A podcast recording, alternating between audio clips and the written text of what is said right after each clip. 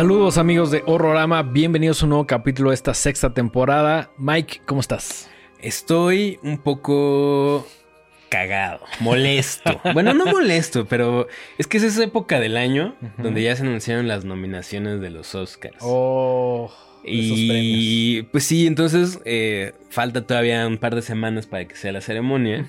Pero ya la banda ya está así como... Quejándose. Quejándose. Haciendo iris. Ah, exacto, haciendo iris. Esa es la palabra. Ahora, realmente no es que me moleste, sino que todo, todo, el todo el contenido en mis redes es de eso ahorita. Entonces, como.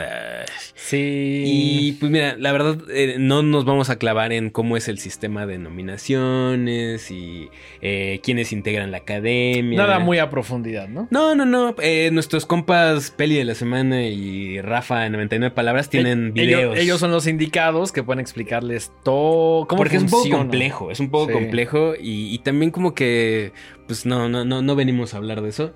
Pero a mí en general como que mi gran resentimiento con la academia es que hay cosas increíbles en los en el cine de género eh, que siempre han sido muy menospreciados. Muy peluceado el, muy peluceado cine de género ajá. y eso me da un poco de coraje porque creo que pues al final del día como todos los, o sea me voy a remitir a, uno de mis músicos favoritos el señor Nick Cave.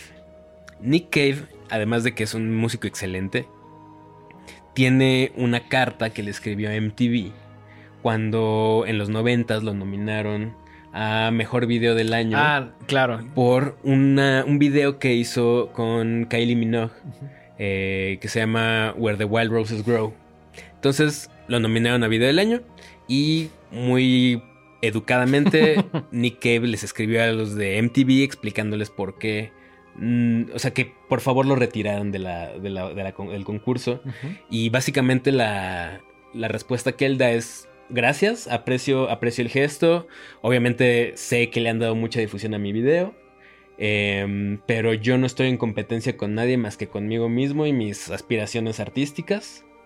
Entonces, para mí. Mejor respuesta del mundo. Sí, no, él lo dice obviamente de una manera muy bella. Claro, claro. Y dice que para él, la musa que. O sea, su musa inspiradora, que no es una persona, sino es como esta fuerza creativa, es una cosa muy íntima, muy personal y que él tiene en la más alta estima y que rebajarlo a este tipo de concursos donde el premio es un un trofeo, algo así. Una pues lengua, una cosa así, güey. independientemente, ¿no? O sea, cualquier tipo de trofeo se le hace una cosa un poco vulgar y que él no, no, le representa nada para él, ¿no? O sea, Más uno. solamente yo quiero estar bien con, la, esta fuerza inspiradora que me hace crear música y no, no necesito poner en competencia esto porque este tipo de cosas rebajan a mi musa y la pueden ahuyentar en cualquier momento. Estoy completamente de acuerdo con eso, Entonces dice, gracias, pero no gracias. Por favor, no me vuelvan a considerar para algo así. Y es el tipo de cosas que yo digo, güey, te amo, Nick Cave. Claro, él lo, tiene muy, muy claro, ¿no? Que, que además, o sea, por ejemplo, ya sean Oscars o cualquier tipo de premio, para mí premiar el arte es que es tan subjetivo. Me parece complicadísimo porque a lo mejor una película como Bones Honor con la que tú conectaste mucho y yo muy poco, pues, o sea, al final del día siento que es innecesario. si un día tuviéramos, si un día nos hablan y dicen, oigan, quién da un premio de no sé qué y, si es una película que a ti te cagó y a mí me encantó o viceversa. Ajá, ¿qué sucede ahí? ¿Qué? ¿Ahí qué? O sea, ¿por qué tu opinión tendría que estar por encima de la mía, no? no ¿Y por qué el trabajo de otra persona o sea, justo, ¿por qué una película de terror que seguramente hizo alguien con mucha pasión, con mucho esfuerzo, con un crew de gente súper entregada, tendría que valer menos que cualquier otra, ¿no? O sea. Sí, siento que tratar de catalogar, premiar el mundo del arte, a mí honestamente me parece un tanto innecesario porque la experiencia artística baladí. que cada persona tiene con cualquier expresión artística, pues es muy diferente la una a la otra. Entonces, ponerle premios y decir esto es mejor, porque es lo que están haciendo, están diciendo esto es mejor que el otro. Tal cual. Pues, ¿Quién dice? ¿Quién O sea, eh, unos güeyes ahí. Sí, pues unos, dicen unos, cuantos hombrecitos mentirosos. Inventores, de, falacias. Sí, o sea, yo no estoy nada de acuerdo con ningún premio, ni siquiera con, ya sabes, esos premios como Fangoria o Sí, digo, sé que mediáticamente. Sitges, o sea, que, que es todo nuestro pedo, pues... Sí, al final es gente dando una opinión muy personal, ¿no? Y digo, siempre son como indicadores y por también, pues, si por algo están nominadas es por, por algo, ¿no? Claro. Y siempre vale la pena ver las películas, eh, todas las que se puedan, ¿no? Pero al final del día que ganes o no ganes, no cambia el, el hecho de que una película sea buena o no. Sí, y más no. allá de eso, que te guste o no te guste. Tan, sí, tan. claro, o sea, en general creo que premia el arte... En, en ese sentido sí estoy mucho más de acuerdo con el mundo del deporte. Ujú. ¿Quién metió más goles? ¿Quién, porque Es- porque es no son números. cuantitativo. Es cuantitativo. No hay más, o sea, uno Ajá. metió 10 goles, el otro metió 5. este ganó, este perdió. Ajá, o sea, Tal cual. Es- es muy claro en eso. En cambio, en el mundo del arte, pues es completamente complicado porque pues, los gustos son diferentes y quién es alguien para decir esto es mejor que el otro, ¿no? Puedes tener cosas favoritas. Nosotros hacemos listas diciendo esto es nuestro favorito. Pero, Pero, es eso, son nuestros favoritos. Exacto, y es eso únicamente. Ustedes en casa tendrán otros. Pero jamás vamos a decir como esto es mejor que el otro. Pues. ¿Quién dice, güey? O sea, ¿con Sí. qué autoridad, güey? Sí, sí, sí. sí. Pero bueno. Pues, pues ya salieron las listas. ¿Quieres, quieres- Aquí las tengo, digo, por si Sí. te interesa. A ver, a ver. Pues por curiosidad, güey. Por curiosidad, ¿no? Pues también porque es la conversación. Es, es el tema del momento, ¿no? Por ejemplo, a mejor película está nominada eh, Los que se quedan de, de Holdovers, que de hecho vamos a platicar de ella en un ratito. Eh, American Fiction, que yo sinceramente no, no la tenía en mi radar. No tengo idea. qué No se ha estrenado Fiction. acá. Según yo es como una biopic musical. Ok. No, a lo mejor estoy mal, pero eso es lo que vi por el póster. Eh, The Zone of Interest, que es del gran Jonathan Glazer, que Sí. no la hemos visto, todavía no se estrena en México, pero en cuanto la veamos... La vamos a comentar. Sí, Sí, sí, sí, sí, sí. Barbie, que hablamos de ella, Barbie y Oppenheimer, ¿no? El famosísimo Barbenheimer, este fenómeno mediático de hace unos meses. Eh, las dos están nominadas. Eh, Poor Things, de Yorgos Lántimos, Past Lives, que también no la he visto, no me llama mucho la atención. Sé, sé que es como una, ahí un drama romántico. Ok. Dicen que está muy bonito, la veré en algún momento. Se verá, se verá, Sí. sí. Anatomy of a Fall, que tampoco la hemos visto, pero que... Tenemos muchas ganas y que sí va a llegar a México. Sí, de hecho se estrenó la semana pasada. Mm, ok. Ajá, entonces ya, ya la pueden ir a ver. Y Maestro de Bradley Cooper. Que he escuchado puras críticas terribles. O sea, Sí, no se me antoja, la verdad. A, a mí como que por curiosidad, como por la historia de este compositor, pero he escuchado las suficientes críticas malas como para decir, híjole, no sé, no sé, no sé. Sí. Y por último, Killers of the Flower Moon de Scorsese. de Scorsese, ¿no? Que espero que gane. Pues mira, a mí me gustó. Creo que es una gran película. No es de lo mejor de Scorsese. No. Y e- es un Scorsese en forma, perfecto, muy chida la película, pero es de sus propuestas menos arriesgadas. Sí. Entonces como que se la dieron porque sí, evidentemente está chingona, pero no es algo que Y- me va a cambiar la Y vida. por el nombre que tienen Sí. en cuanto a dirección, ¿no? Sí, sí, sí.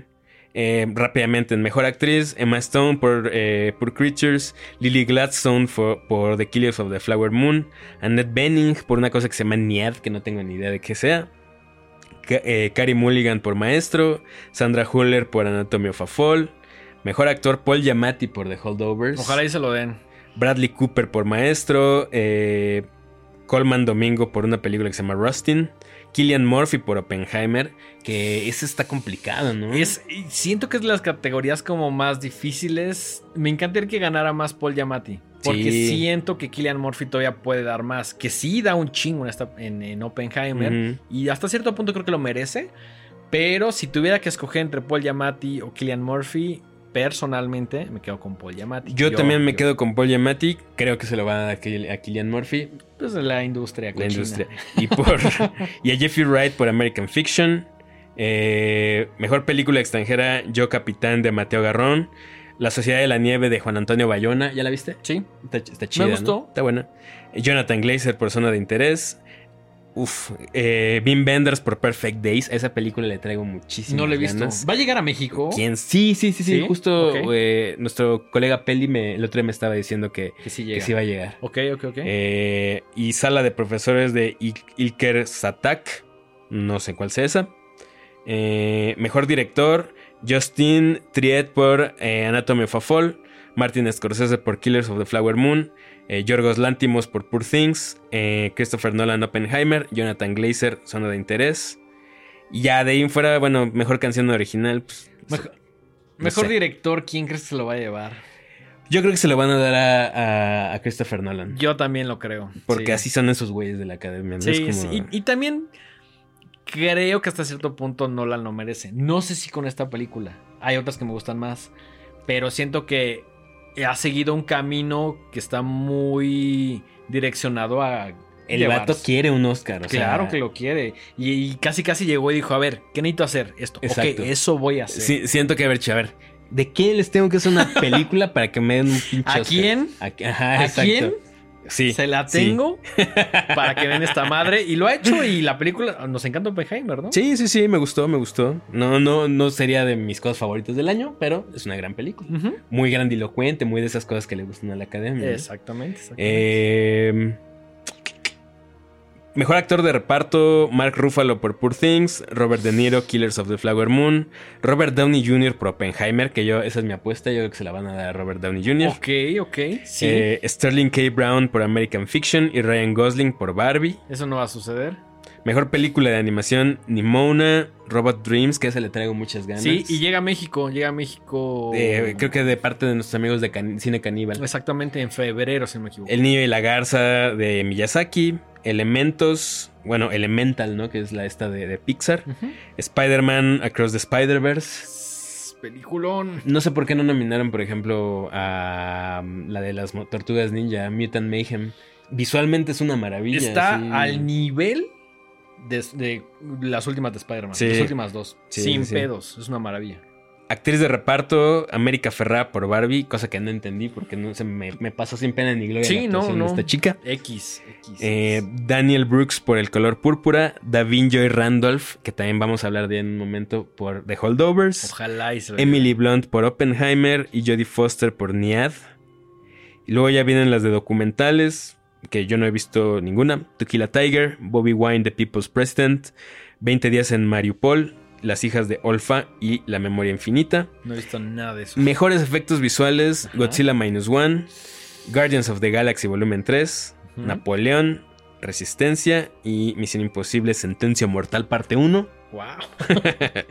Eh, Solo escuché al título, me dio hueva, güey. Sí, un poco sí. Ojalá y ahí mm, gane Godzilla, güey. Sí, y luego ya, bueno, vienen los de mejor cortometraje, mejor guion adaptado, mejor guion original, eh, mejor banda sonora, documental corto, maquillaje y peinado, cortometraje animado, diseño de vestuario, Y más de fotografía. categorías. Sí, que por ejemplo, en mejor fotografía está el mexicano Rodrigo Prieto por los el, Killers of the Flower Moon. Si se lo lleva, ese Oscar habrá mi currículum. Fíjate, ¿por qué? Pues porque somos mexicanos. Ah, bueno. claro, claro. Y Edward Lachman por El Conde. Ok. Interesante, ¿no? Cosas, cosas que no esperaba ver. Sí, no, no, no. Está Eh, padre. Me, me gusta cuando esos premios muy gabachos de vez en cuando intentan ser diversos y decir, ay, vamos a clavar esta película extranjera o este creador, es- ya sabes. De vez en cuando pasa y sí siento que tienen bastante cuota estos premios. Sí. Aunque realmente la cuota que tenían era Barbie y si dijeron nine.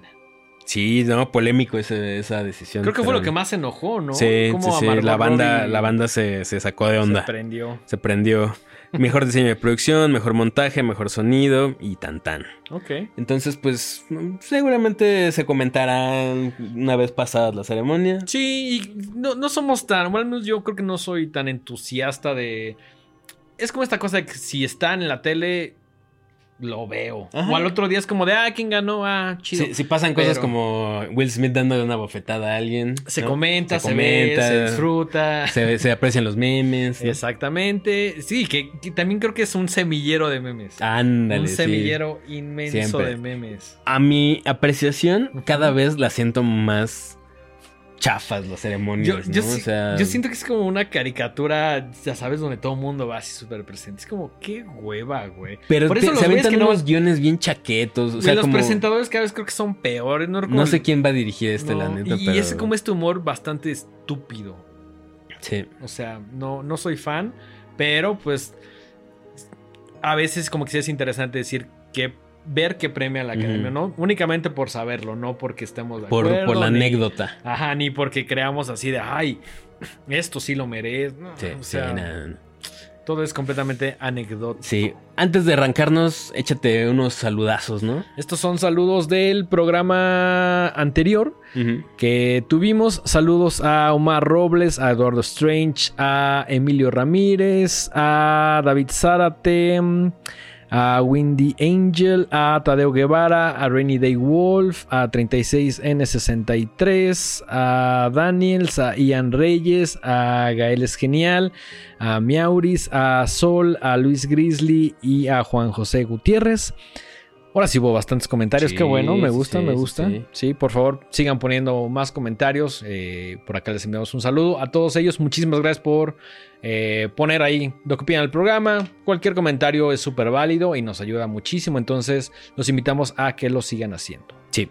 Pues bueno, vamos a arrancar. Hoy tenemos tres películas de las cuales les queremos platicar. La primera es una película coreana que ya se estrenó la semana pasada, entonces ya pueden ir a verla. Estuvo haciendo mucho ruido en festivales. Ok. Eh, por ahí nos comentaba este nuestro amigo Rafa que en, en el TIFF, en el Festival de Toronto, no en el de Toronto, en el de Toronto, Casi tan bueno como el de Toronto. casi tan Con bueno. un poco menos de variedad. Sí, sí, sí, sí. sí. Eh, estaba tapizado de pósters de, de esta, de esta película. Entonces, creo que eso despertó nuestra curiosidad. Em, creo que por ahí vimos un tráiler en alguna función y Creo que sí. me llamaba, me llama, me llama mucho la atención verla. Aquí le pusieron el poco interesante título de Sobrevivientes después del terremoto. Cuando en inglés su título es Concrete Utopia.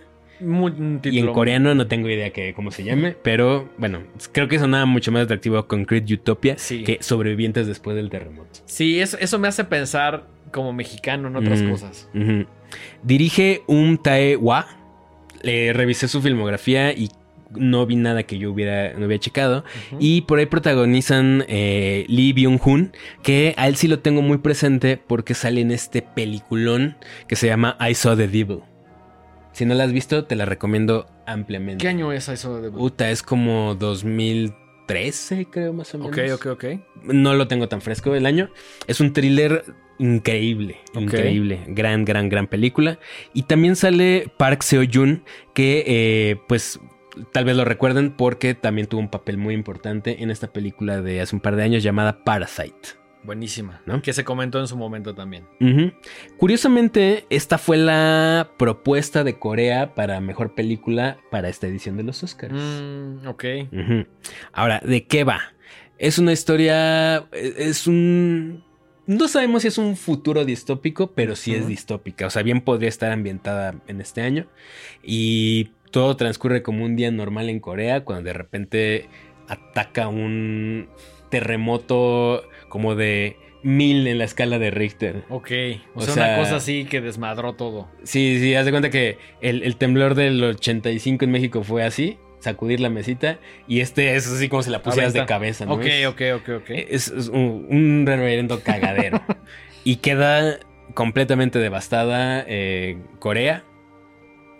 Curiosamente, lo único que queda en pie, o por lo menos en el, hasta donde la vista alcanza, es un edificio, que son los departamentos Hwanggung. Ok. Y eh, evidentemente, pues el instinto humano es pues tratar de ayudar luego, luego a tus, a, a tus semejantes. Claro.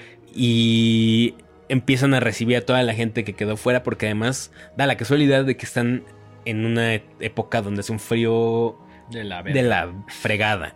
Entonces, pues la, la gente busca guarecerse del clima en, en estos departamentos y todo va muy bien hasta que evidentemente las cosas empiezan a escasear, Ok. ¿no? Entonces, Eso es long story short. long story short. Ok. Eh, exactamente. Bueno, no, de hecho esto se ve desde el tráiler. Ah, sí. Sí, sí, sí. La- los alimentos empiezan a escasear y es donde a algunas personas ya no les hace tanta gracia estarle dando asilo a, a las, a las personas de afuera. Claro, claro. ajá. Otras sí, otras no, pero el consenso es vamos a sacar a todos los que no son dueños de un departamento. Ok. Y pues ahí es donde la puerca tú eres el rabo y todo se va al demonio. Ok. Fíjate que yo no tuve la oportunidad de ir a esa función, pero sí se me antoja. Sí se me antoja ir al cine a verla. Sí, tiene cosas muy interesantes. Sobre todo, eh, creo que con un presupuesto de, de 18 millones, eh, es una película que se ve cara. Ok. O sea, es muy poquito, 18 millones. Para ¿no? los estándares de otras películas a las Sí, cuales la estamos acostumbrados, claro, sí. sí, es, es poco dinero. Eh, va muy bien, lle- lleva, creo que va en treinta y tantos millones, o sea, ya lo, ya lo recuperó. La película está en coreano en su idioma Sí, sí, sí, la película está en coreano. Eh, creo que plantea, o sea, digo, de entrada es visualmente súper llamativa. Por ahí hay un par de escenas justo del cataclismo que este- se ven así de locura. Y pues obviamente todo este como pequeño microverso de que, que se forma dentro de los edificios, pues sí, se siente claustrofóbico, se siente opresivo, la, la fotografía es muy, muy desaturada, se ve que se la están pasando de la fregada, ¿no? Ok, ok, ok. Eh, entonces, bueno, creo que es una película de, no sé, no le llamaría ciencia ficción, pero es una disaster movie con un planteamiento de cosas bastante interesantes. Pensaría que al ser de Corea está abordando otras temáticas. Sí, claro. eh, creo que lo que vemos a lo largo de esta película es justamente como la lucha de clases, cómo están organizados los constructos sociales. Ok, un poquito como Parasites. Ándales Parasites, pero llevado a una cosa gigantesca Ok, pero, en- pero que afecta a concreto. toda una ciudad. Ok, ok. Sí, sí, sí. O sea, aquí no ves. Sí, ves una lucha de clases. Y. mm, Pero no es como en Parasite, donde es, es como más como una crítica muy eh, específica hacia cómo se mueve la sociedad. Sino aquí es cómo reacciona una sociedad completa ante una situación de crisis. Ok, ¿No? Entonces. se me antoja. El se me planteamiento, el planteamiento es muy interesante. Ok, se me antoja. Está ahorita en cines. si no Ya está en cines. Ya está en cines. Y la trae. La trae alguien con mucha visión, porque no me acuerdo quién nos la, quién nos la trajo esta, pero... Vayan a verla. Vayan a verla, vayan a verla. Y este. Se me antojó, se me antojó. Sí, sí, sí, sí, sí. Hasta ahí se las voy a dejar. Ok, perfecto, perfecto, perfecto. Oye, ¿qué tal si pasamos a mm, algo que yo no había visto eh, y que en algún momento sabía que tenía que ver porque igual el hype era altísimo. Estamos hablando de nada más y nada menos que Godzilla Minus One, que tú como el, el gran entusiasta y fanático que eres de Godzilla, creo que en cuanto salió, corriste a verla. Yo estaba hypeadísimo. Ahora, ok, sí soy muy fanático de Godzilla y me encantan, obviamente, los monstruos, los kaijus y todo eso. Te mentiría si te dijera que he visto todos los de Godzilla porque son como 40. De hecho, esta es la 37. Ah, pues mira, Son un. Sí, sí, y es el aniversario 70 Sí, es, es el aniversario 70. Ok. Eh, pero le traía unas ganas brutales. O sea. Tengo una pregunta que no sé si me pueda responder. ¿Es la Ujú. 37 contando las de Hollywood? Creo que sí. Creo. O sea, es que viene como la 30.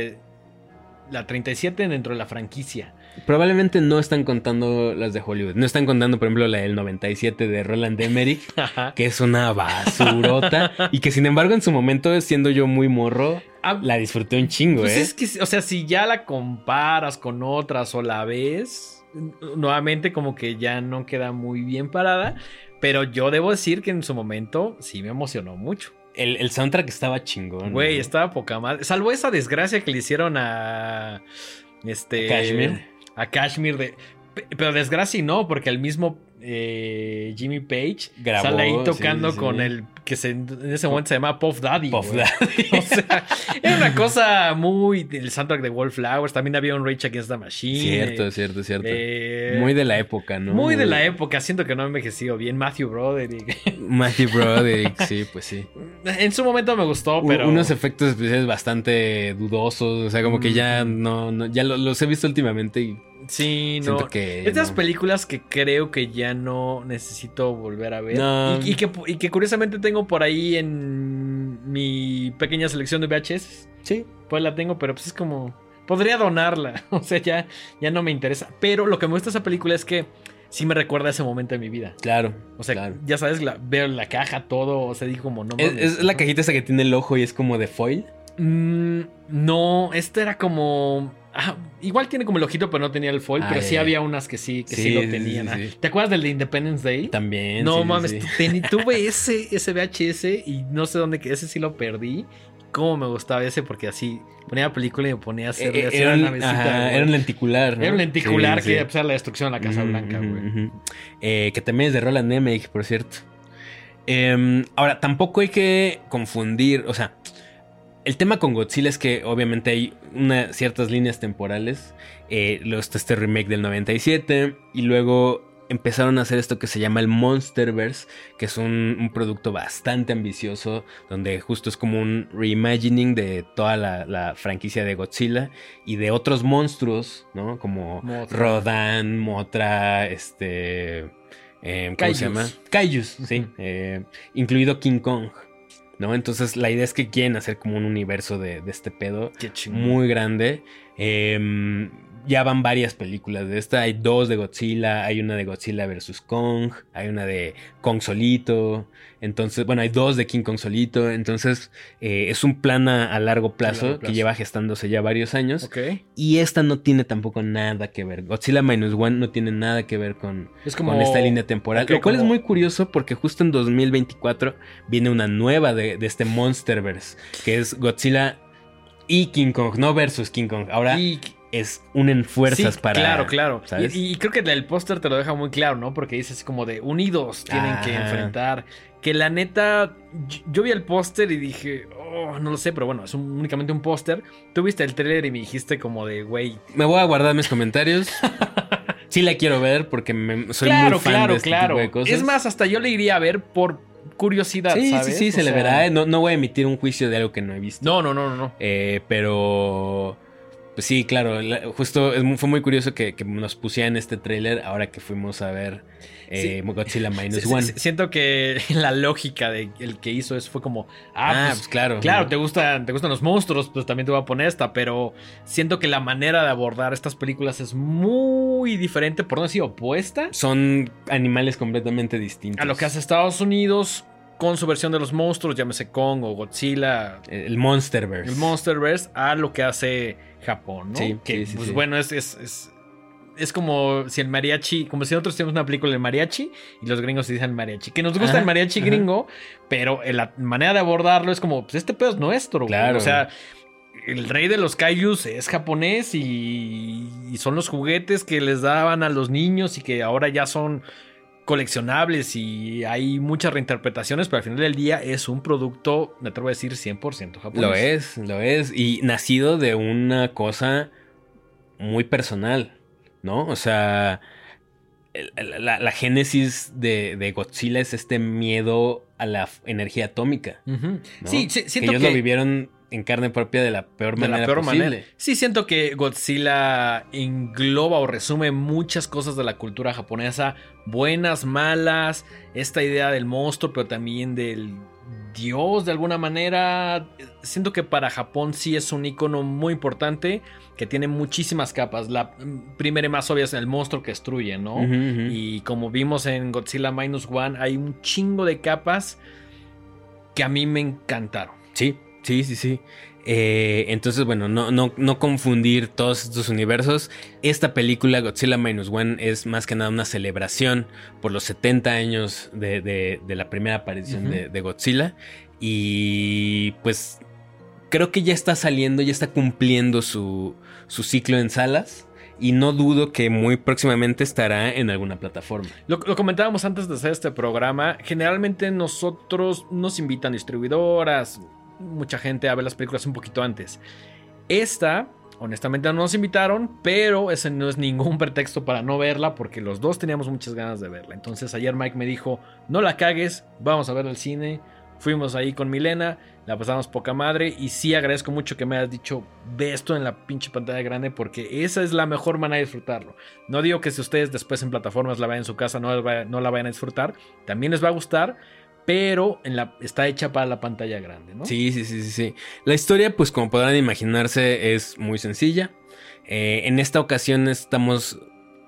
Eh, es como si nunca hubiéramos visto a Godzilla antes. ¿no? Eh, digamos que no es una continuación de, de, las primeras. Es como una nueva, una nueva línea temporal. Estamos en Japón acabandito de terminar la Segunda Guerra Mundial. 1945. Está completamente devastada, eh, pues sí, Japón. y varias ciudades de, este país.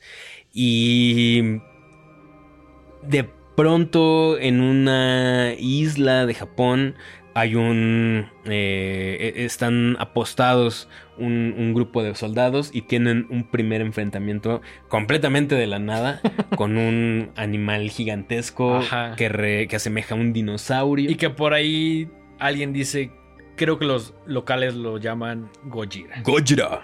¿No? O sea, justo, no, no.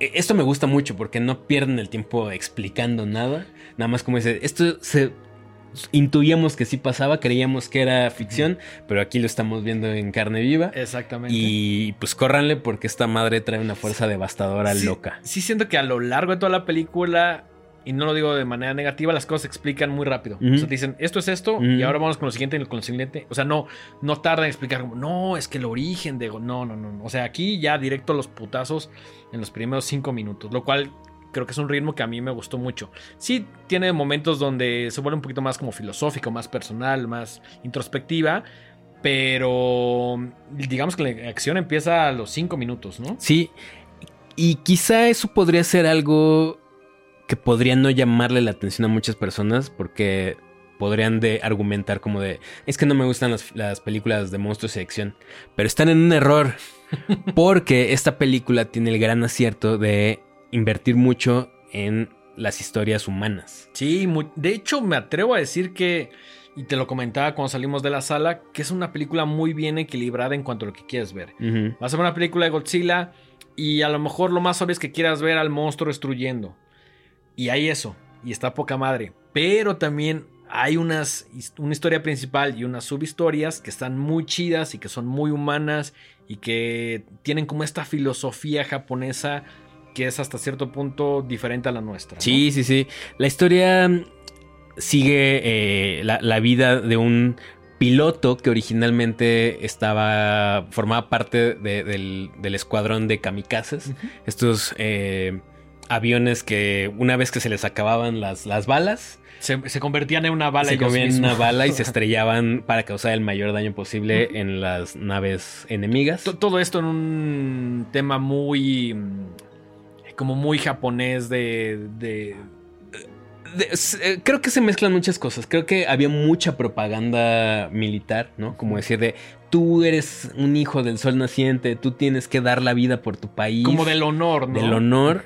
Pero pues al final del día. Hay, un humano detrás, Hay un humano ahí, ¿no? Una persona con familia y aspiraciones y un chingo de cosas que pues pierde su vida por entregarse a una causa en teoría mayor, eh, pero pues que rara vez eh, tiene que ver realmente con los intereses de un pueblo, sino más bien con, intereses, políticos. Y que también es algo que es muy frontal en la película, ¿no? En algún momento se aborda, no vamos a comentar a profundidad, pero se aborda ese tema de decir, oye, pues sí, yo estoy dando todo, pero mi, gobierno cómo me va a, responder. Exactamente. Entonces, este, este piloto, con toda la justificación del mundo, tiene mucho miedo a morir y, evita eh, lanzarse como kamikaze. como kamikaze argumentando que tiene fallas en su, en su avión cuando, cuando la verdad es que no. y, y, este primer enfrentamiento con Godzilla, esto pasa en los primeros cinco minutos, ¿eh? O sea. Y además es muy probable que ustedes hayan visto esta Claro, claro, claro. Eh, pues Godzilla llega y masacra a todo su, su escuadrón. Él es el único sobreviviente junto con un eh, mecánico. Y pues obviamente carga con toda la culpa de que no hizo nada, ¿no? Que, que en algún momento, y también no es spoiler, pero me gusta que este güey eh, tiene la opción de ayudar, pero mm, por otros motivos no lo puede hacer. Y cuando él se despierta, cuando él recobra la conciencia, se encuentra como en una especie de limbo que lo va acosando durante el resto de la película de Mm. decir, sí sobreviví a este pedo, lo cual me parece una idea muy cabrona, ¿no? Como Sí. decir, a ver, todos, o sea, acaba de pasar Godzilla encima de nosotros, ¿por qué diantres estoy vivo? Y si estoy vivo, neta, o sea, eso me, me gustó muchísimo. Sí. Eh, nuestro protagonista regresa a su ciudad, que obviamente está completamente devastada por unos bombardeos. Eh, su familia estaba muerta, su casa está destruida, las casas de todos sus vecinos están hechas caca. Y él pues tiene que ir reconstruyendo su vida, volviendo a poner como todo en orden pues para retomar la vida que llevaba antes. Y ahí es donde conoce a, a una chica que pues también de repente se quedó sin nada. Sí, Y lo que se único encuentra así como por, ah, pues güey, ahí estás tú y, y empiezan a vivir, con- bueno, ella le pide como un poco asilo, ¿no? Le pide un poco de asilo porque además esta chica tiene un, un- un bebé que también llegó ella de manera de- fortuita. ajá. la, la mamá de este bebé perdió la vida también en los, en los bombardeos y pues como uno es un ser humano y siente cosas, pues no pudo abandonar al bebé y ahora Claro. lo cuida. Y ahora estas tres personas unidas por el destino comparten una casa.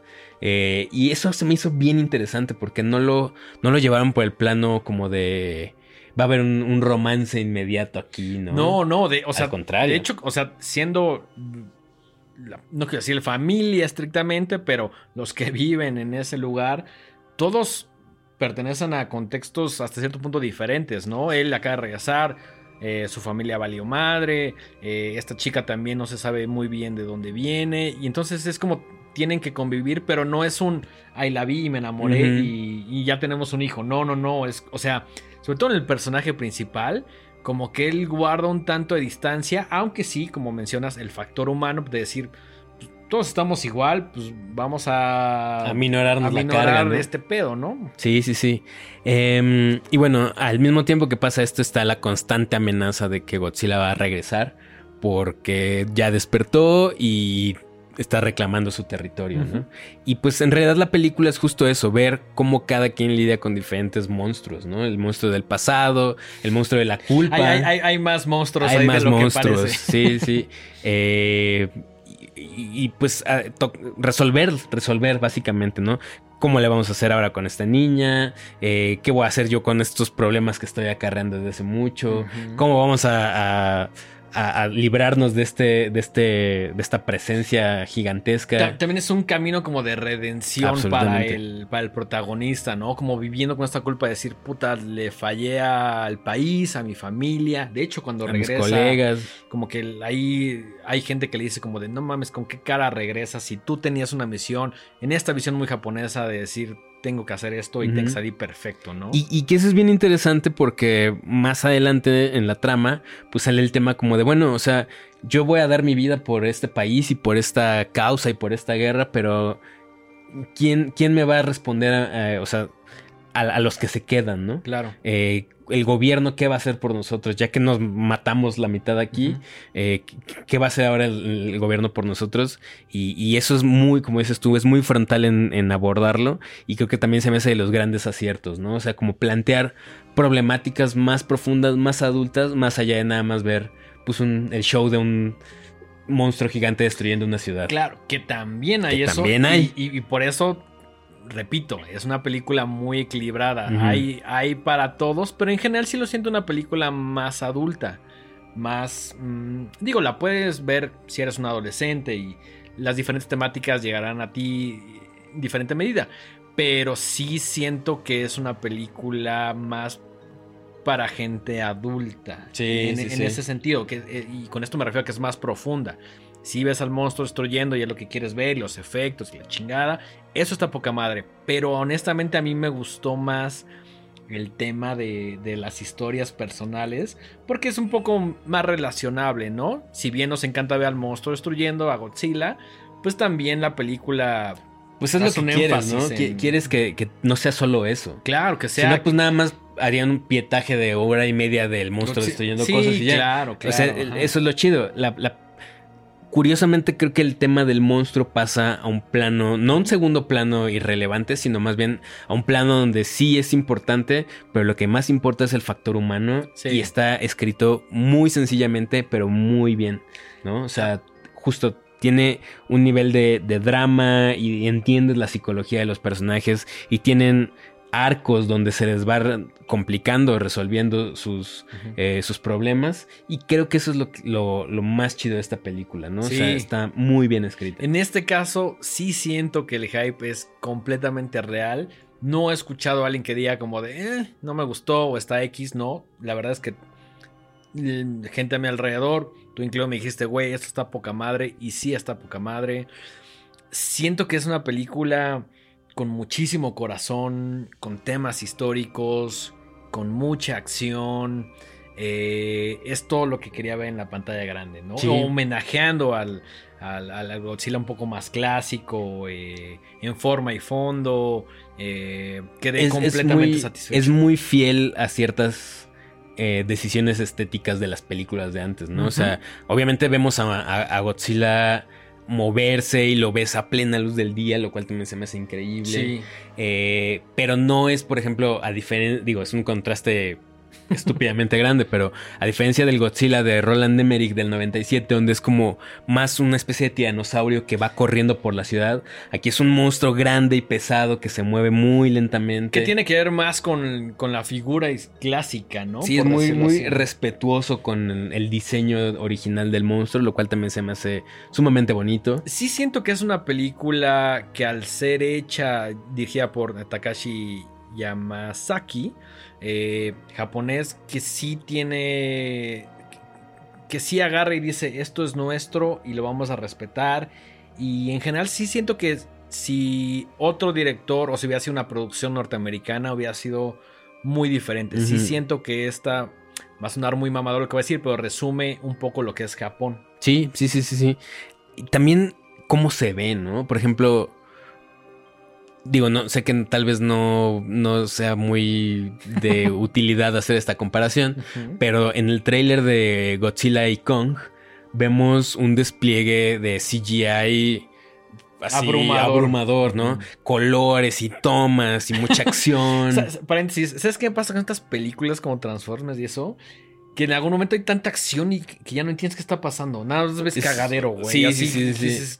A ver, no entendí, güey. Exactamente. Y. De hecho, cuando empezó el tráiler de, Godzilla y Kong, yo pensé que era una nueva de Transformers, porque tiene ese look. Así de mal se veía. No voy a decir nada porque no la he visto. Pero el tráiler parecía de otra cosa. Ok, ok, ok, ok. En cambio, Godzilla Minus One es muy medida. muy elegante, Es muy elegante. La fotografía es muy fina se siente como, como que estás realmente en una época de hace varias décadas, ¿no? Incluso el, tema de la corrección de colores muy desaturado, con solamente las cosas más así escogidas a mano, y, o sea, con color, eh, están ahí, ¿no? Por ejemplo, eh, creo que el, momento de más color es cuando Godzilla emite su Atomic Breath, que todo se pinta de un color azul muy llamativo, pero es contado, ¿no? sí, son... sí, no, no, no es, digamos que, o sea, Godzilla no hace esto en cada momento que aparece, para nada, lo hace un par de veces el Atomic Breath, eh, que además sí se lo homenajea a una de sus apariciones más populares, que es el Mothra contra King Ghidorah, perdón, de, 2001, ¿no? Sí, sí, sí, que, también me gustó verlo y te lo comenté ayer saliendo en el cine.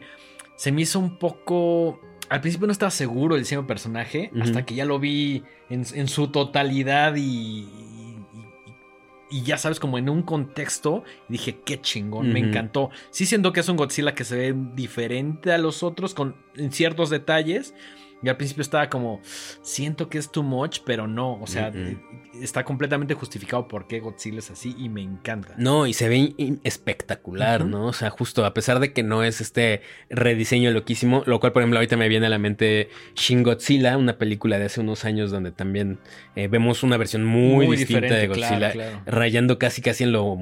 Digo, suena medio... Futurista. Deja tú eso, se ve grotesco. ¿no? En, en Shin Godzilla vemos cómo va evolucionando y va cambiando desde casi casi una etapa larvaria hasta un monstruo enorme que además, si mal no recuerdo, creo que es la representación más grande de Godzilla eh, en pantalla. O sea, es mucho mayor que el que vemos en Minus One. Sí. Y, y s- y es muy grotesco, tiene unos dientes así como súper Sí. atascados Sí y unos ojos de loco. persona- No he visto Shin, pero recuerdo el- el personaje. Y justo lo que comentabas, en esta Minus One, sí querían que la proporción fuera lo más cercano a la original, Sí, ¿no? sí, sí, que también es algo que me gusta, que no sea una criatura así de, dos kilómetros de alto, ¿no? Sí, no, A lo no, mucho no. Me, medirá como unos 70 metros, 80 Ujú. metros, no sé. No tengo, no tengo el dato exacto, pero sí. no se ve desproporcionado así No, no, no. como una fuerza. No, se ve bastante. Va a sonar tonto que le diga, pues bastante real. Ajá. Bastante de acuerdo a la película y a Mm. los personajes y al monstruo que es, ¿no? Sí, sí, sí. Entonces, pues bueno, yo creo que para cuando estén, estén viendo este video, esta va a estar ya en muy pocas salas. De hecho, nos costó trabajo encontrarla en una Cercana. cercana y que nos quedara bien de horario. Pero no duden en que muy próximamente va a estar en plataformas, si no es que la reestrenan, porque además eh, en Japón sacaron una versión que se llama Godzilla Minus One Minus Color, Qué que es en blanco y negro por completo, que era la, la idea original, Original, del ajá. director, ¿no? Como hacerla toda en blanco y negro, justo homenajeando las películas originales. Al final me encanta que la hayan hecho en, color, pero creo que la experiencia de verla en blanco y negro también debe ser muy, muy, muy bonita. Debe ser inc- es como esta versión que salió de Max Max de Mad Max The Fury Ajá, Road, ajá, que yo no he visto, pero es como el, creo que le llamaban como el Chrome, ajá. que también La es Chrome una- Edition, ¿no? Ajá, que se ve increíble y este, si tienen la oportunidad de ver en la pantalla grande, háganlo porque vale 100% la pena. Yo la realidad es que no soy un conocedor de Godzilla, nunca me he clavado mucho, ubico ciertos callos, ciertos personajes, me gustan y quedé muy satisfecho. De hecho, siento que no necesitas saber nada No, de para Godzilla, nada. o sea, incluso si vives en una cueva y no sabes qué carajos es Godzilla, vas a verla y la vas a pasar bien porque la película es muchísimo más que el monstruo. Absolutamente, absolutamente. No nos vamos a cansar nunca de recomendarla. Vayan a verla si la pueden ver. y si no- 100% en Rotten Tomatoes. O al menos cuando salió. Que además, ¿cuánto crees que costó esta película? pues. Ya sí. sabes por qué ya te dije. Sí, sí, sí, 15 millones. 15 millones y recuperó 25. Ujú. Que además, 25 a nivel mundial. Que además, doméstico, es decir, en, en- en su país, eh, en su primer fin de semana recuperó 11, güey. Wow. Lo cual es. Puta, o sea. Digamos que casi casi pagaste la película con el primer fin de semana. Qué chido. que le recordamos es el más importante para cualquier película. A Sí. partir del primer fin de semana lo que sigue ya es un extra, por Mm, decirlo mm. así, ¿no? Pues qué bien, qué bien. Ojalá. Sí, me- merecidísimo, la neta, merecidísimo. Por ahí también eh, se sugiere que pueda haber una secuela, lo cual no es nada nuevo en, en el universo, no solo de Godzilla, sino el Monsterverse. Eh, me hice muy fan. Sí, me hice sí, muy sí, fan. sí. Película redondísima. Creo que Muy por chida. ahí había un tuit de Guillermo del Toro diciendo que era su segunda o tercera favorita del, dentro de la franquicia de, de Godzilla. Y es la número uno de mm, James Ross de Cinemassacre. Órale. Muy bien, muy bien. Muy Entonces, chido. gran película. No puedo más que recomendarla. Es más, tú es la segunda vez que la viste. ¿Y ¿Cómo, cómo se siente esta segunda? Muy chido porque ya la- las escenas. Ya te estás fijando en otras cosas. Sí, sí, sí. La, la- por ejemplo, las escenas de acción están increíbles. Eh, se ve perfecta. Creo que hace tiempo no te veía tan emocionado en el cine, a pesar de que fue tu segunda vez, Sí, ¿sabes? es que es Como muy volteabas y me emocionante. decías, güey. Es muy y emotiva. yo también estaba muy emocionado. Tiene partes verdaderamente emotivas. Sí, o sea, sí, y eso es lo que más me gusta, ¿no? Me atrevo a decir que se vale llorar con esta película. Sí, tiene momentos así de que estás así de, sí, de que lagrimita, ¿no? Sí, claro, claro, completamente. Y, y eso, o sea, mm, no es como otras películas que funcionan una vez y ya, ¿no? Creo que aquí hay mensajes muy chidos, muy universales con los cuales te puedes relacionar. Hasta se la recomendaría a mis papás. Sí. Y a esos güeyes les vale más Godzilla, güey. Sí, absolutamente, absolutamente. Entonces, bueno, pues eso es Godzilla Minus One.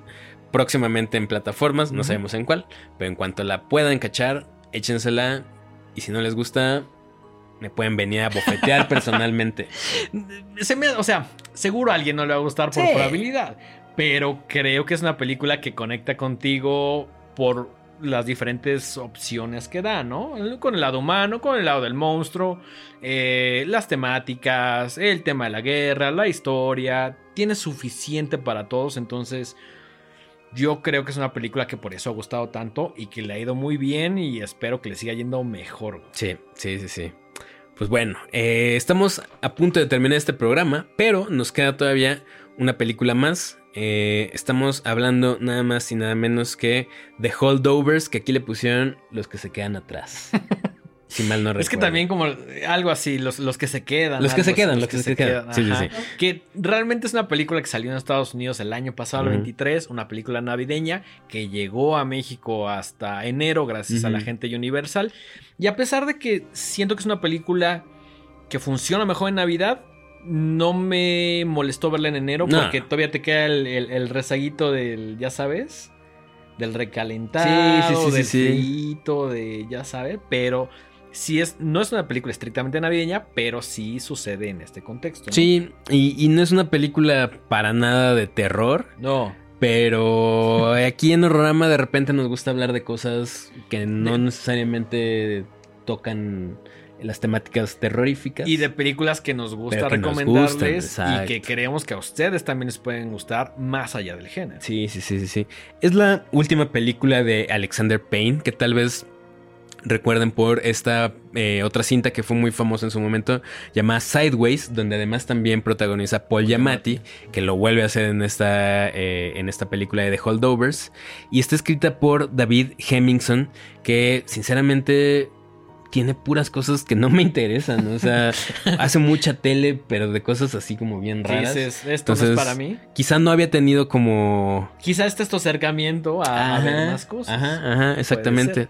Eh, protagoniza, como ya mencioné, Paul Giamatti, haciendo el papel de Paul Honam, que además Paul Giamatti es un actor bien chido. Siento que es un underdog Sí. de alguna manera. Sí. Porque a pesar de que ha estado en películas muy grandes, siento que Hollywood todavía no, o la industria, todavía no lo, le, le da el, el- el lugar que merece, ¿no? Y siento que esta es una gran oportunidad para que más gente diga, ah, es Paul Giamatti, Ujú. que pues, veía en una que otra película.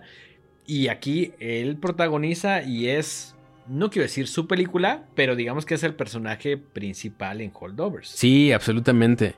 Eh, por ahí, si no se acuerdan de Paul Giamatti, también sale en Truman Show y tiene una película que les recomiendo muchísimo que se llama American Splendor. Ah, sí, güey. Sí, donde sí, sí. interpreta a Harvey Pecker, que es un eh, dibujante de cómics, con una vida horrenda y se la pasa fatal en toda la ¿Qué año película. es 90? Puta, güey, no sé. 80 y- No, no, no. American, eh, American Splendor debe ser como 2005. ¿Ah, sí? sí, sí, sí, no déjame. sé por qué pensaba que era 90 Ahorita y- te doy el dato, dame un segundito. 90 y algo. No, no, no.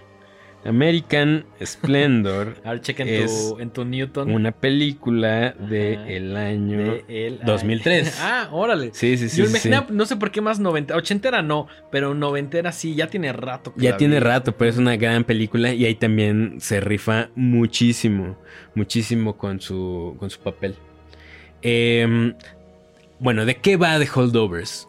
Una historia igual, muy sencilla. Súper sencilla. Eh, Paul Giamatti, Paul Honan, eh, es un maestro en una escuela muy prestigiosa, muy cara, Muy de varo. muy de élite y muy de abolengo. Y muy blanca. Sí, muy blanca también. Blanquicia. Y es de estas escuelas donde el abuelo estudió ahí y el papá estudió ahí y tú como eres el hijo de esta familia poderosa también vas a estudiar ahí. Exactamente. Quieras o no, y te vamos a dar todas las facilidades y vas a estar con lo más alto de el profesorado. Sí, sí, sí, sí, sí. Y al, al mismo tiempo te dejan entrever que es de estas escuelas donde, pues sí, será muy cara y todo, pero que si tienes la suficiente lana y da aportas pasas cosas, el examen, claro. pasas el examen. Pues como en las universidades gabachas promedio, ¿no? Con lana, con dinero baila el perro. Sí, que, y que si por ahí donaste unos cuantos milloncitos para el nuevo gimnasio, tal Yale- vez Yale hijo- necesita un nuevo aeropuerto, güey. Ajá, tal cual, tal cual.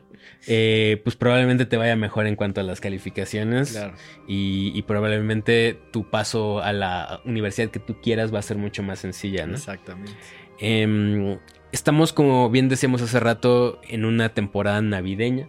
Entonces, evidentemente, esta escuela va a cerrar.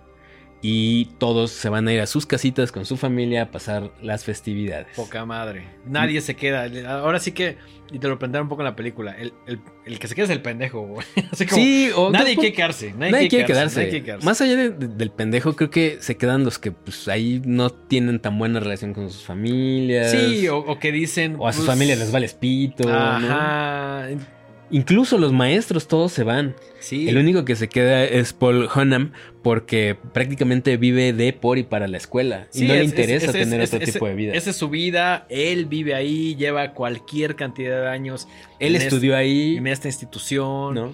y- Y soltero. Pero también la película te da a entender de que nadie más quería quedarse y dijeron, pues este güey ya está ahí. pues Alguien se tiene que quedar a cuidar la escuela, Ah, ¿no? exactamente. A- y cuidar a aquellos pocos alumnos que en sus familias no los recibieron, ¿no? O que no los pelan, O que no o los que tienen algún conflicto, pero sí se quedan, como lo dice el título de la película, se quedan algunos con Paul Giamatti que dice, bueno, pues yo no tengo pedo en quedarme y vamos a seguir dando clases y ya sabes. Muy. O sea, como- ah, Es, es muy de, de- O sea, no es el maestro que te diría como de, ya, güey, así saca la chela, es una película. No, no, no, no. Es el güey vamos que a seguir dice, estudiando. vamos Es- a hacer ejercicio, vamos a seguir es un- estudiando y Es bla. un profesor muy estricto. Muy. Y con principios muy bien establecidos, porque hay una escena muy al principio donde el director de la escuela lo regaña porque reprueba a un alumno que viene de una familia muy poderosa. Claro, es como, no, no, no este güey no puede reprobar, no mames. Al mismo tiempo esa es la razón por la cual lo van a dejar ahí en la escuela, porque iba, o le tocaba a otro maestro y es como de,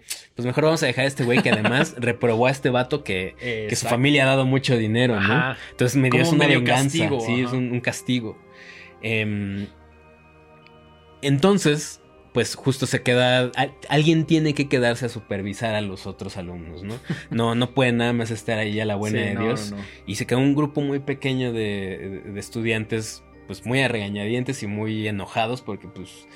Muchos de ellos ya se hacían con su familia, yéndose de vacaciones a la playa, y no, tienen que estar ahí encerrados en un pueblucho en medio de la nada, Con un chingo de nieve. con un chingo de Con nieve. el profesor, se sugiere de los más odiados. de- Más odiosos, De, la escuela, ¿no? Sí, sí, sí, sí, sí.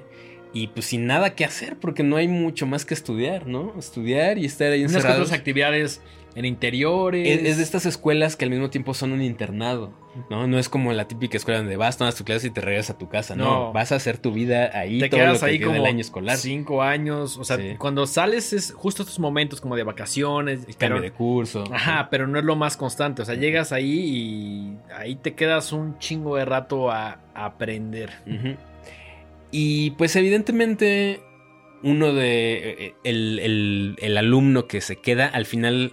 eh, se- solamente se queda un chico. Se queda un grupo y luego como que logran zafarse. Y como que este güey no. Y dice, no mames, voy a quedar nada más con el Paul Yamati, güey.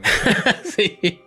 Se queda un tal Angus Tully interpretado por Dominic Cesa, que además de que lo hace muy bien, es su papel debut. Qué cabrón. Nunca había actuado en una película Qué cabrón. y lo hace increíblemente bien. Lo Yo- hace yo muy bien. Asumo que lo vamos a empezar a ver en un chingo de lados porque de verdad, aparte de que es como eh, galancillo, pues sí, sí, sí actúa muy, muy chido, ¿no? Sí, y además, si bien creo que la película se la lleva Paul Yamati, este güey está abajito, pero por poco. Sí. Porque también se explora mucho de su vida, ¿no? Sí, sí, sí. Y, y la relación que va creando con Paul Yamati cuando dicen, pues güey, ya todos se fueron. O sea, nos quedamos unos poquitos y esos poquitos se fueron y ya nada más nos quedamos tú y yo. Se ven forzados a convivir. Se ven fuerzas a convivir y al principio así es como, no mames. Se detestan. Se detestan y este güey es como de...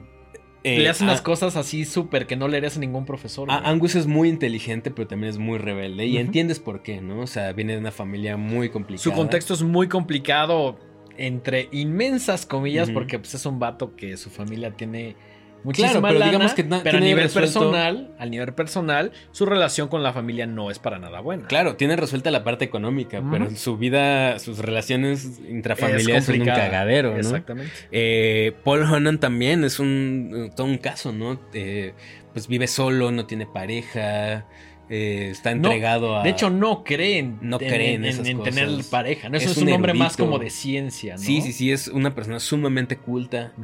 Y agregamos a la ecuación a un tercer personaje, que es eh, Mary Lamb, que es tal cual la, la persona que se dedica a administrar la cafetería de la escuela. Exacto. Interpretada por Davine Joy Randolph, que a mi parecer se lleva la película porque hace un papelazo. Sí, para ti, para ti es la película. No, no, no, no, no es la, no, no es la película. ¿Fue tu personaje Fue mi favorito? personaje favorito Ok, ok, ok. porque la actuación de ella es brutal. Sí, está muy Fina, chingona. elegante, muy sutil, eh, muy expresiva, solamente con, con, con ras, o sea, Y- con gestos. Y muy humana también. Muy ¿no? humana. Y que también habla de este contexto de, de la- las comunidades afroamericanas en estas escuelas de elite donde todo el mundo, pues ahí medio los pelucea, ¿no? Sí, sí, sí.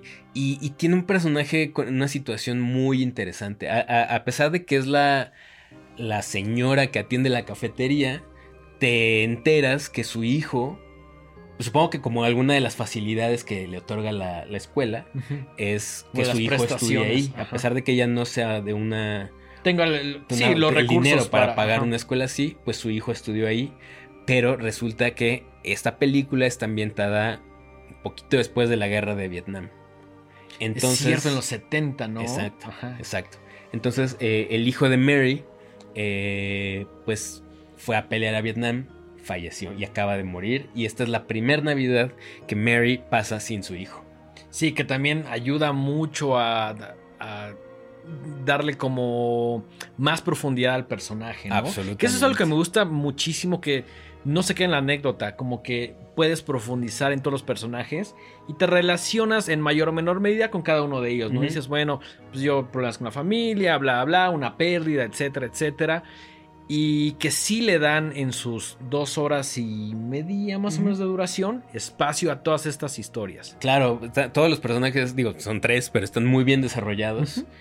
Y pues justo la película es ver cómo pasan de esta relación de odio a entendimiento y pues como darse cuenta de que pues, la vida de las otras personas también tiene otros matices. y- Claro. y- mm, como en una especie de como amistad no platicada, ¿sabes? Como decir, sí somos, sí somos amigos, pero no te voy a decir que somos amigos. Simplemente vamos a tener esta camaradería y, y ciertos momentos de convivio y experiencias en los cuales no voy a decir, eres mi amigo, pero lo sabemos, güey, Sí, ¿sabes? Y sí. eso me gusta mucho. Sí, sí. La película es muy bonita, la verdad. O sea, sin caer en lo cursilón, en, en el- la cursilería barata. No, Tiene no. un mensaje muy chido de, de amistad, de aceptación, de, de amor fraternal y, y de, pues justo de ponerte un poquito en los zapatos de- del prójimo. Claro, y, ¿no? y también como estos temas de,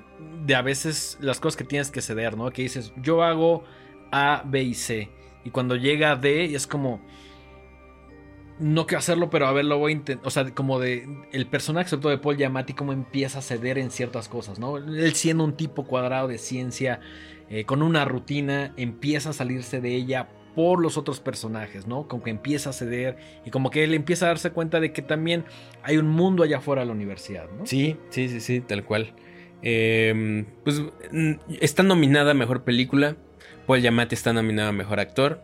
Entonces yo creo que eh, es una película que pueden disfrutar mucho. Y creo que se va a volver de estos nuevos clásicos eh, para ver en Navidad. ¿no? Súper, sí, súper. Sí, sí, es una película que cuando salí es como una vez que está en plataformas, ¿siguen cines? Sí, sí, ¿Siguen sí, sí, cines? sí, tiene poquito que se estrenó, la semana pasada se estrenó, entonces eh, todavía la van a cachar y más ahorita que está con el, justo, justo con el hype, Hype, de que está nominada a Mejor Película, creo que va a durar un ratillo más. También muy justificable el hype, ¿no? Sí, la película sí, sí, vale completamente la pena, si bien no es una película eh, de terror, horror o de género tal cual, sí es algo que nos gustó mucho y que por eso la trajimos a la mesa el día de hoy, ¿no? Así es. Entonces, pues creo que con esto podemos ir cer- cerrando el episodio de hoy. Ujú.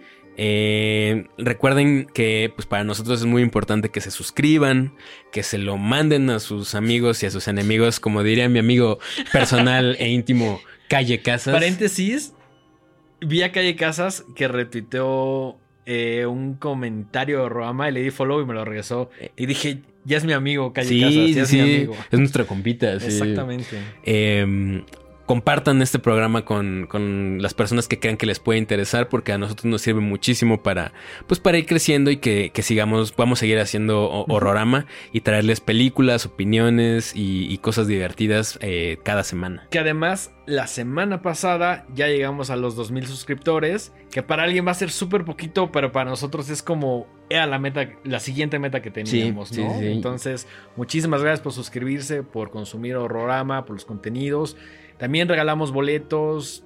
Tratamos de que sea un ping pong, ¿sabes? Sí, sí, sí. Les damos algunas cosas. Ustedes nos ayudan mucho con los likes, comentarios, suscribiéndose, compartiendo, etcétera. Todo ayuda muchísimo. Entonces, gracias por ayudar a crecer esta comunidad. Así es. Recuerden que estamos en todas las redes sociales como arroba losororama y pueden consumir este programa ya sea en todas las plataformas de streaming de audio o en nuestro canal de YouTube, que como les dije hace rato, por favor suscríbanse, nos ayuda muchísimo. Denos ahí follow también en, Instagram. Eh, y pues nada, tus redes sociales personales. Estoy en todos lados como arroba el dengue, ahí en X, en TikTok, en Instagram y en Letterboxd. ¿Y tus redes personales? Yo estoy en X como arroba Miguel En Instagram como Mike-Sandoval- y en Letterboxd como arroba Mike Sandoval. Esto fue un episodio más de Horrorama. Nos vemos el siguiente martes. Hasta la próxima.